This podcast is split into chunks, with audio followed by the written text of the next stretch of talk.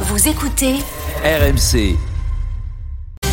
Les histoires de Charles. Charles, à l'occasion de la journée mondiale de la raclette, chacun y va de son bon conseil. Oui, c'était hier, hein, cette journée mondiale. Il y avait une journée mondiale, j'aurais Mais dû, oui, euh, en profiter. j'espère que vous avez fêté ça comme il se doit. Vous pouvez vous rattraper ce soir devant le match. Pourquoi pas une bonne raclette Et évidemment, tous les médias, ils sont allés de leur angle, de leur histoire pour parler raclette. Alors, il y a d'abord l'évidence en ce moment, c'est l'inflation qui n'épargne pas la raclette.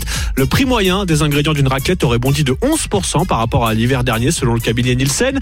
Mais il y a un aspect plus insolite. Nos confrères du HuffPost se sont interrogés sur le bilan carbone de Mais votre n'importe raclette. Et Eh oui, bande de méchants pollueurs avec votre fromage fondu et votre charcuterie, vous polluez. Selon les calculs de nos confrères, le bilan carbone d'une raclette est le double de celui d'une tartiflette et même huit fois plus qu'une ratatouille, le plat signature d'Apolline.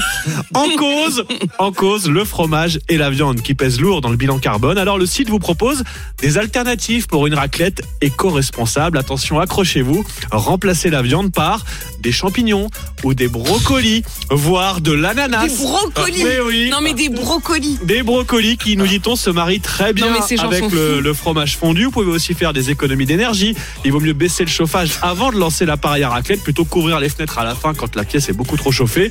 Je sens que je vous ai pas tout à fait convaincu avec non. la raclette Attendez, écolo. Ah, attendez. Si, on, Bon, si on ouvre les fenêtres, c'est pas tellement pour la température, faut être honnête. c'est aussi pour l'odeur. Eh ben oui, évidemment. non, mais- C'est vrai que la raclette, Merci d'être vigilant, Emmanuel. Eh bon, oui. bon, je vous sens pas adepte de la raclette écolo. Si vous préférez la raclette traditionnelle, faites toujours un tour sur le site raclette.world. C'est le site référence pour calculer à votre place les quantités idéales de chaque ingrédient. Vous rentrez sur le site le nombre d'adultes, Parce qu'on le sait nombre jamais d'enfants, combien. les On en- goûts de chacun. Exactement. Mais je vais Vous vous avez dire, les on manque quantités toujours de précises. fromage. On a toujours envie Mais d'en les prendre un peu. quantités idéales, c'est quand il en reste à la fin. Bah ouais, Bah, bah quand il y ouais, a exactement. trop Et de qu'on peut en reste. refaire le lendemain. Ah, si vous vous retrouvez avec des tonnes de brocolis et d'ananas sur les bras à la fin, ça peut être gênant. c'est sûr après votre raclette écolo. C'est sûr que l'ananas, c'est pas ce qui, c'est pas ce qu'on va vouloir euh, de plus. Vous vous souvenez, tiens, l'an dernier, il y avait ces collégiens qui avaient obtenu le, la raclette à la cantine. Ah oui. Ils Oui. avaient fait une, une, une, une manifestation, Un beau un combat, bien français. beau combat.